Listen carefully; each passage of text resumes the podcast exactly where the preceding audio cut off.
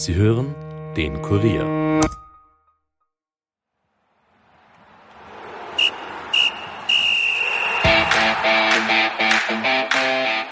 Während das österreichische Nationalteam in der Nations League vier Spiele binnen elf Tagen mit mal mehr, mal weniger Erfolg absolvierte, hat sich auch in der heimischen Bundesliga einiges getan. In dieser Episode wollen wir den Blick auf den Clubfußball richten und uns mit Rapid beschäftigen. Da tat sich in den letzten Tagen so einiges.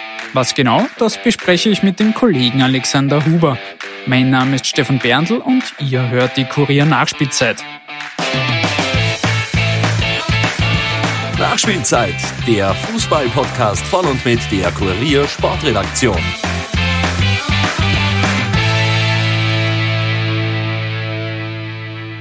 Herzlich willkommen zurück hier in der Nachspielzeit. Der Abschluss des Nations League Viererpacks liegt seit Montagabend hinter uns.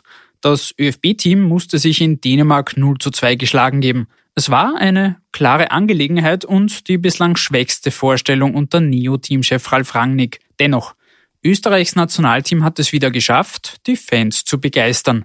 Viel Zeit zum Durchschnaufen bleibt aber weder den Spielern noch uns. Auch in der heimischen Bundesliga hat sich seit dem Ende der Saison einiges getan. Vor allem bei Rapid. Ich begrüße daher jetzt den Kollegen Alexander Huber bei mir im Podcast-Studio. Servus Alex und danke für deine Zeit. Servus Stefan, sehr gerne. Bevor wir wie geplant über Rapid reden und was sich da aktuell so alles tut, vor allem auf dem Transfermarkt, würde mich noch kurz deine Einschätzung interessieren zu den Auftritten des österreichischen Nationalteams, die jetzt hinter uns liegen, die vier Spiele in der Nations League. Das Debüt von Ralf Rangnick als neuer Teamchef, das hat jetzt am Montagabend diese Vierer-Serie mit einer relativ klaren 0 zu 2 Niederlage geendet. Welchen Eindruck hast du jetzt von Rangnick und vom Team jetzt in diesen vier Spielen gewonnen?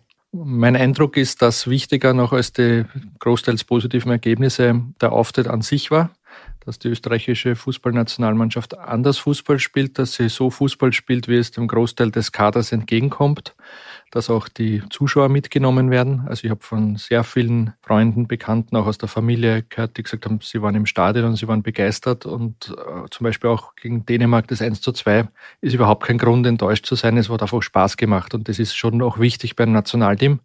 Und das ist für Österreichs Fußball ähm, sehr positiv, dass das einfach dann auch vom Umfeld wirklich auch einfach eine andere Stimmung da ist, dass, dass man sieht, es ändert sich was und dass es offensichtlich auch den Spielern, wahrscheinlich jetzt nicht 100 Prozent, aber wirklich dem Großteil des Kaders einfach entgegenkommt, so wie man jetzt äh, versucht, Fußball zu spielen. Das heißt, unabhängig von den Ergebnissen einfach wirklich auch ein Schritt nach vorne. Absolut. Man hat zwar jetzt gesehen in Dänemark, dass ähm, jetzt auch nicht alles äh, perfekt ist und es wird auch künftig Niederlagen geben und wir werden wahrscheinlich jetzt nie um einen WM-Titel oder EM-Titel mitspielen. Aber das, was man immer wieder so vermutet hat, dass der Kader eigentlich mehr hergeben würde und vor allem, dass es auch das das Zuschauen Freude machen soll und dass man jetzt nicht nur rein auf irgendwie ein Ergebnis Fußball und man könnte vielleicht und wann alles passt und so, sondern dass man wirklich sagt, okay, wir wollen das, wir gehen das auch so an und wenn es halt dann eine Enttäuschung gibt, muss man die analysieren, verarbeiten, aber man geht einfach mit einer anderen Selbstverständlichkeit an, an das Ganze heran, das ist, äh, finde ich, sehr positiv. Gut, dann werfen wir vom Nationalteam jetzt einen Blick auf die heimische Liga und wie gesagt genauer auf Rapid. Da hat sich in den letzten Tagen einiges getan. Es wird sich noch, noch einiges tun. Am Mittwoch startet man jetzt in die Vorbereitung. Bevor wir auf ein paar dieser Spieler eingehen, die jetzt tatsächlich gewechselt sind, ähm, kannst du uns einen kurzen Überblick geben? Man verliert da ja fast ein bisschen den Überblick. Ähm, wer ist jetzt, wer hat Rapid jetzt verlassen und welche wichtigen Namen sind jetzt gekommen oder sind kurz davor zu kommen? Es ist tatsächlich nicht so einfach, den Überblick zu behalten. Es gibt ja dann auch einige Spieler, die zwar ähm, Rapid als Verein sehr wehtun beim Abgang, die aber jetzt lange nicht gespielt haben. Denke jetzt zum Beispiel an, an den Leo Greimel, der sich im Herbst das Kreuzband gerissen hat und der heuer wichtige Position in der Abwehr einnehmen hätte sollen, aber der zu Schalke wechselt. Das ist fast schon ein bisschen in Vergessenheit, dass da äh, ein, ein, ein Schlüsselspieler nicht mehr da ist. Dann hat es natürlich andere gegeben mit großem Trara, wie jetzt im Filip Stojkovic, der zum LASK wechselt. Bei den, bei den Zugängen kann man auf jeden Fall sagen, dass sehr lange äh, vorgeplant wurde, dass es sehr lange vorbereitet wurde und dass fast alles äh, aufgegangen ist. Es, es, gibt wahrscheinlich keine Transferbürode für irgendeinen Verein auf der Welt. Ja, vielleicht, wenn man sich alles leisten kann, aber dann gibt es dann auch wieder irgendwelche Luxusprobleme. Aber wo alle Pläne eins zu eins umgesetzt werden können. Und soweit ich das mitbekommen habe, ähm, ist Rapid knapp davor. Also die eine oder andere Unterschrift fehlt noch, aber knapp davor wirklich sehr, sehr viel von dem, was geplant war, auch zu schaffen. Beginnen wir mit Ante Bajic, der ist schon fix. Der kommt von Ried und nutzt die Ausstiegsklausel dort. Der tritt ein wenig in die Fußstapfen von Grüll. Welche Rolle wird er bei Rapid übernehmen und welche Stärkenqualitäten soll er einbringen? Also die Qualitäten sind offensichtlich. Er ist extrem schnell und trickreich. Ähm, alle, mit denen ich im Innviertel gesprochen habe, bescheinigen ihm auch einen sehr guten Charakter und gibt immer alles für die Mannschaft und ist ein ein bescheidener, noch eher junger Spieler, aber bei ihm muss man das Alter vielleicht auch ein bisschen anders sehen. Er war nie in einer Akademie und hat deswegen ein bisschen länger gebraucht, um zum Profifußballer zu werden. Das war ja bei, jetzt kann man erinnern, früher Stefan Meyerhofer oder auch Marco Grühl. Da ist dann der Ablauf ein bisschen anders in einer Karriere. Ähm, deswegen ist er zwar schon 26, hat jetzt aber noch nicht so viel Erfahrung. Ähm, und zu seinem Einsatzgebiet würde ich sagen, passt er eigentlich sehr gut zu dem, was Rapid vorhat. Sie wollen unberechenbar sein und sie werden sicher mehrere Systeme spielen. Und da passt er sehr gut, weil zum Beispiel in Ried hat er meistens äh, ganz vorne in einer Zweiersturm gespielt. Er ist eigentlich eher ein rechter Offensivflügel. Er kann aber auch rechts auf der Seite spielen. Das heißt, wenn man es wirklich offensiv auslegt in einem 3-4-3, könnte er auch auf der Seite, Wingback ist jetzt sozusagen der, der, der Ausdruck, der sich dafür durchsetzt, das auch spielen. Also da gibt es wirklich viele Möglichkeiten, viele Varianten. Und ähm, ich glaube, der wird, äh, sofern er fit bleibt, das ist, glaube ich, der einzige Fragezeichen, er hat mal schon eine schwere Schulterverletzung gehabt, aber sofern er fit bleibt, wird Rapid viel Freude mit ihm haben. Wenn wir schon beim Thema der Offensive sind, einer, der deutlich mehr Erfahrung hat als Bajic, ist Guido Burgstaller. Da hatten wir schon, beziehungsweise du hattest schon vor einem Monat berichtet, dass die Chancen nicht so schlecht stehen, dass er eventuell zu Rapid wechseln könnte, dass er zurück in die Heimat will nach Österreich. Rapid hat dann dieser Rückkehr gebastelt. Zuletzt war Nürnberg auch im Spiel. Jetzt hat sich heute am Tag der Aufnahme, am Dienstagnachmittag, hat sich dann wieder etwas Neues ergeben, womit die Wahrscheinlichkeit, dass er jetzt zu Rapid wechselt, so gut wie fix ist, beziehungsweise dieser Transfer auch wirklich sehr nahe rückt. Kannst du uns da ein bisschen erzählen, wie ist es zu diesem Kontakt mit Burgstaller gekommen? Wieso wechselt er jetzt aller Voraussicht nach, nach Wien zurück? Also so wie ich es recherchiert habe, war der Zoran Barisic über die letzten Jahre fast immer irgendwann wieder mal in Kontakt mit ihm, auch einige andere von Rapid. Er war einfach ein sehr beliebter Rapid-Spieler und der Ferdinand Feldhofer hat bei seiner Wunschliste für den Sturm unabhängig davon auch den Guido Burgstaller drauf gehabt, weil er einfach gemeint hat, äh, es braucht ein bisschen mehr Erfahrung, ein bisschen mehr Mentalität. Es braucht vielleicht auch jemanden, der die Jungen mitreißen kann, der auch bei Rückschlägen weiß, was zu tun ist. Und auch einen, der sich selbst so gut einschätzen kann, dass er dann vielleicht einmal, einmal eine Partie von der Bank kommt oder nur eine Halbzeit spielt, weil der Ferdinand Feldhofer hat öfters erwähnt, dass er eigentlich den Ferdi viel weniger spielen lassen wollte, weil er gemerkt hat, dass der absolut am Limit ist, aber es ist nicht gegangen und dann, wie es oft dann so ist, hat sich der Ferdi Treuf wehgetan und hat dann gar nicht mehr spielen können. Also sie wollen einfach dort vorne mehr Optionen und das funktioniert mit einem Guido Burgstaller, glaube ich, perfekt. Also deswegen waren sie sich sehr früh einig, dass das der perfekte Spieler dafür wäre, aus verschiedensten Gründen. Sportlich, glaube ich, gibt es über seine Klasse ohnehin nichts zu reden. Und dann war der große Pluspunkt, und deswegen waren sie eigentlich von Anfang an recht sicher, dass das gehen kann, dass seine Familie, also seine Frau und Kind sind schon nach Österreich zurückgekehrt, deswegen will er auch St. Pauli verlassen. Ähm, und er will einfach in der Nähe seiner Familie sein. Ähm, es haben auch Vereine aus Kärnten bemüht, dann wäre er sozusagen zu Hause, aber das ist sich nicht ausgegangen und es sind dann übergeblieben Nürnberg und Rapid. Eine Zeit lang hat es so ausgeschaut, als äh, könnte Nürnberg da äh, nicht mithalten. Dann haben die unerwartet zwei Millionen für einen Rechtsverteidiger Fischer eingenommen, wollten das Geld investieren und haben in den letzten Tagen das Angebot massiv erhöht. Dann ist es wirklich jetzt nochmal spannend geworden. Rapid dürfte ruhig geblieben sein und gesagt, nein, da machen wir nicht mit. Und St. Pauli hat dann so entschieden, wie es äh, in Hütteldorf immer vermutet worden ist. Aber Garantien gibt es da im Fußball sicher keine. Also es war ein bisschen eine Zockerei auch. St. Pauli will einfach nicht einen Ligakonkurrenten stärken, wo sie dann vielleicht sie von den Fans vorhalten lassen müssen, dass der Burgstaller gegen St. Pauli das Siegestor im Nürnberg-Dress schießt. Also sie wollen ihn nur nach Österreich verkaufen und das wird jetzt rapid werden. Und wenn da jetzt nicht irgendwie am Weg zur Unterschrift irgendwas schief geht, dann nehme ich an, wird er spätestens mit der Trikotpräsentation am Montag dann auch offiziell im Rapid-Dress zu sehen sein. Dann nochmal der Hinweis, wir nehmen das am Dienstagnachmittag auf. Das heißt, Es könnte sich in den nächsten Tagen dann vielleicht schon konkreteres tun, aber es sieht jedenfalls sehr genau. gut aus gibt ja dann vielleicht auch immer einen Unterschied zwischen ähm, einer Bestätigung eines Transfers und einer großen Präsentation. Und im Fall vom Guido Burgstaller bin ich mir relativ sicher, dass ein Verein wie Rapid, der immer auch auf Aktivitäten für Fans schaut, dann sich da irgendwas einfallen lassen wird. Du hast Ferdi Truif jetzt auch schon angesprochen. Bei dem ist noch offen, wie es mit dem weitergeht. Äh, wie wichtig wäre es, dass er bleibt bei Rapid, beziehungsweise gibt es da auch einen Plan B? Man hat jetzt Burgstaller eventuell dann als Alternative, aber gibt es da auch einen Plan B, sollte Truif den Verein verlassen? Also es schaut danach aus, dass er gehalten werden kann, in welcher Form auch immer. Diese 1,8 Millionen von der Kaufoption, die waren ähm, Rapid zu viel und weil der Ferdi Treuf das ganz klar auch seinem Stammverein Alkmaar kommuniziert hat, dass Rapid das Beste für ihn wäre, äh, gibt es da gute Chance, dass man eine Lösung findet. Und ähm, die beiden sind halt wirklich die Plan AA, wenn man das so nennen kann, Burgstaller und Treuf. Und es schaut gut aus, dass die beiden dann auch im Kader stehen werden. Wenn wir jetzt einen Blick auf die ganzen Neuzugänge werfen, ob das jetzt Bajic oder Burgstaller oder Solbauer sind oder auch Kühn und Pejic, wie würdest du all diese Einkäufe bislang einordnen und welchen Plan verfolgt Rapid damit? Also ganz offensichtlich ist, äh, fangen wir vielleicht mit dem Finanziellen an.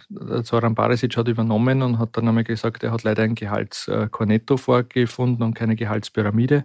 Das heißt, man kann bei Rapid gut verdienen. Es gibt auch welche, die sehr, sehr gut verdienen, aber das sollen dann eben nur ganz wenige an der Spitze sein und nicht wie bei einem Cornetto oben sehr viele und nach unten hin wird es dann dünner mit den billigen Spielern. Es soll genau umgekehrt sein und das machen sie jetzt. Deswegen können sie relativ stark investieren, weil sehr viele sehr teure Spieler während der Saison äh, und jetzt im Sommer abgegeben wurden. Die neuen kosten natürlich auch Geld. Äh, da merkt man, dass sie vielleicht auch deswegen sehr früh beim Robert Lubicic, der hat schon im Winter gesagt, dass er gern zu Dynamo wechseln würde, dass sie da jetzt da nachgegeben haben. Da kommt dann Geld rein. Und so ist der große Umbruch dann einer, der die Mannschaft sicher nicht teurer macht, aber wenn es nach den Plänen des Vereins geht, besser macht. Mhm.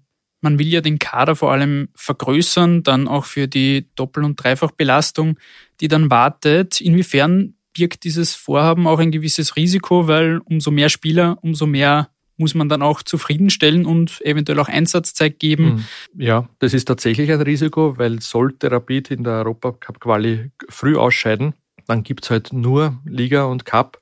Und dann ist ein großer Kader mit vielen Spielern, die regelmäßig spielen wollen, plus einigen großen Talenten, die jetzt eigentlich im Frühjahr extrem gefördert wurden und dann natürlich auch da ansetzen wollen und dann nicht auf einmal sagen, jetzt spiele ich wieder zweite Liga, sondern die wollen ja auch im, im Rahmen des Profibetriebs dabei bleiben.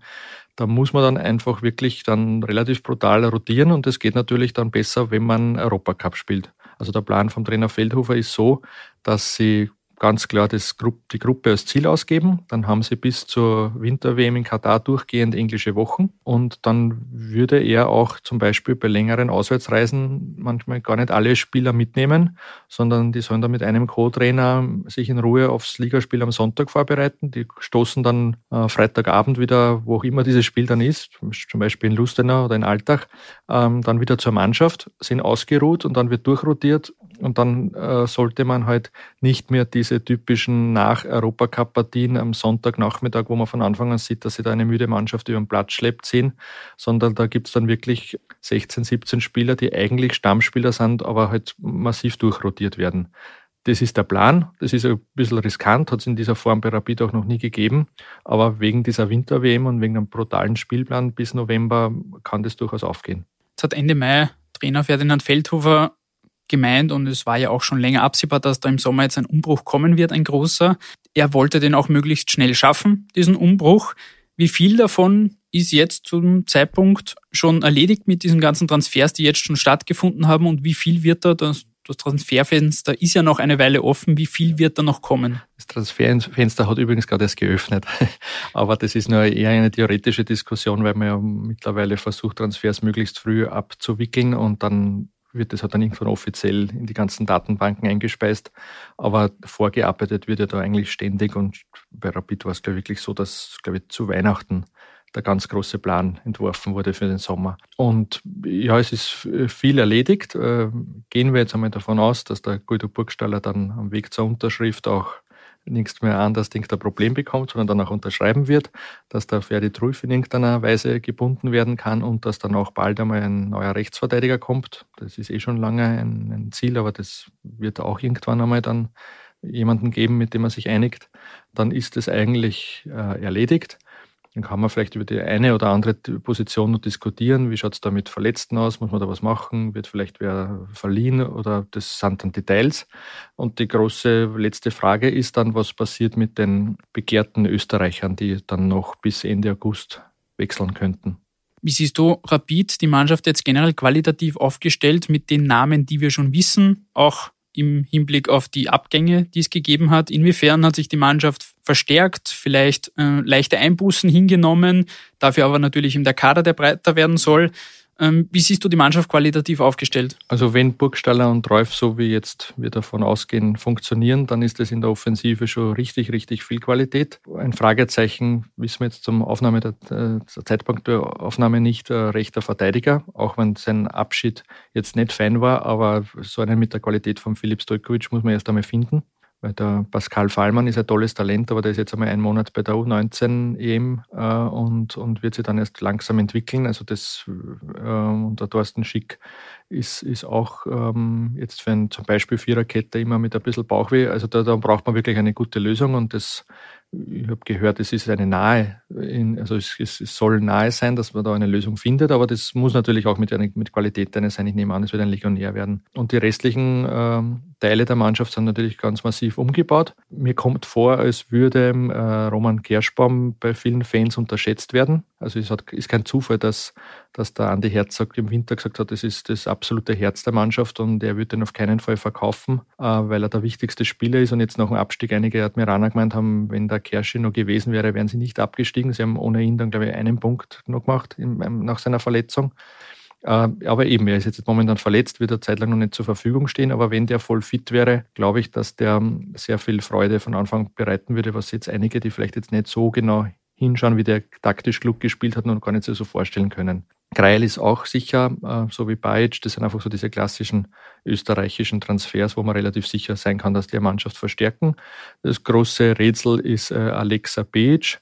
Das ist ein, ein Sechser, der aus Weißrussland kommt, was einmal schon sehr ungewöhnlich ist. Ein junger Serbe mit großem Talent, aber mit relativ wenig Erfahrung. Und da ist sowohl so, dass der Zoran Barisic als auch der Trainer Feldhofer völlig überzeugt sind von dem. Vielleicht braucht er ein bisschen Zeit, aber wenn zwei, die unterschiedlich auf einen Spieler schauen, so überzeugt sind, dann sollte das auch funktionieren. Also ja, bis auf den rechten Verteidiger, wo wir jetzt bald dann irgendwann mal einen Namen hören werden, schaut es rein am Papier schon mal sehr gut aus, aber die letzte Saison hat gezeigt, es gibt halt immer wieder Sachen, die, mit denen man nicht rechnet. Also ich erinnere jetzt nur an die unglaubliche Verletzungsserie. Aber wenn das ähm, diesmal im Rahmen bleibt, dann ist meiner Meinung nach, jetzt immer noch mit ein paar Fragezeichen, aber ist der Kader, wird dann am Ende ein stärkerer sein. Wie nimmst du generell die Stimmung aktuell bei Rapid wahr? Das ist ja immer so schwankend. Also das ja. kann schnell einmal von zu Tode betrübt bis himmelhoch jauchzend ja. sein. Ich, ich würde als Beispiel nur den Guido Burgstall erwähnen. Ich habe da aus Fankreisen vor drei Wochen gehört, ja, der hat schon unterschrieben, Rapid wartet nur auf einen guten Zeitpunkt, um den zu präsentieren. Ja, man ist dann vielleicht, äh, man denkt dann vielleicht, ja, da hat wer recht und an einer Fan erzählt es dem anderen und dann glauben es alle, war aber nicht so. Dafür habe ich dann vor drei Tagen gehört, auch von jemandem, der es durchaus wissen hätte können, ähm, ja, die Sache ist erledigt, Burgstaller kommt fix nicht. Ist auch nicht so. Also man sieht, es kann sich wirklich schnell ändern und ich glaube, äh, man tut gut daran, ruhig zu bleiben und ähm, mit den Verantwortlichen Barisic und Feldhofer gibt es auch zwei Leute, die nicht schnell die Nerven weg haben. Wie schätzt du das jetzt ein? Was ist von Rapid mit den bisherigen Transfers, die wir bis jetzt kennen, die vielleicht dann noch kommen? Du hast den möglichen Verteidiger schon angesprochen, den Entwicklungen der letzten Wochen und die jetzt noch kommen werden was ist von Rapid in den nächsten Wochen und Monaten zu erwarten? Was dürfen sich vielleicht auch die Rapid-Fans erwarten? Das ist jetzt natürlich zum Schluss dann die ganz schwere Frage, weil wir eben halt mit ein paar Fragezeichen da äh, diskutieren.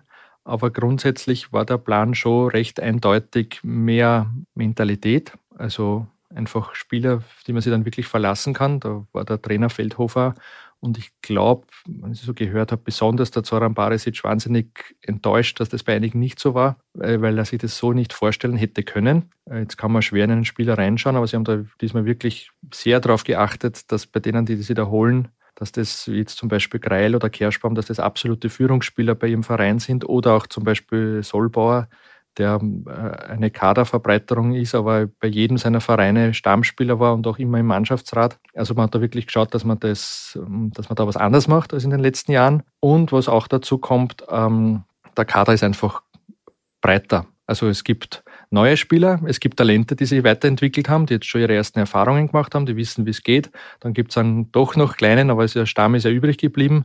Also es gibt dann einfach eine relativ große Gruppe an Spielern, sofern sie fit bleiben, wo man sagen kann, da kann man rotieren, da kann man was machen, da kann man sich auf den Gegner einstellen. Also es gibt einfach viele Möglichkeiten. Es könnte eine Saison der Möglichkeiten für Rapid werden. Mhm. Ein schönes Schlusswort an, an dieser Stelle.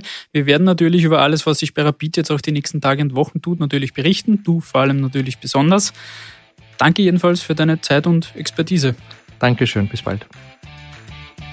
Ich bedanke mich auch bei allen Hörerinnen und Hörern fürs Dabeisein. Wenn euch diese Episode und der Podcast gefallen haben, lasst es uns unbedingt wissen. Besonders freut es uns natürlich, wenn ihr uns auf iTunes oder Spotify eine positive Bewertung dalasst.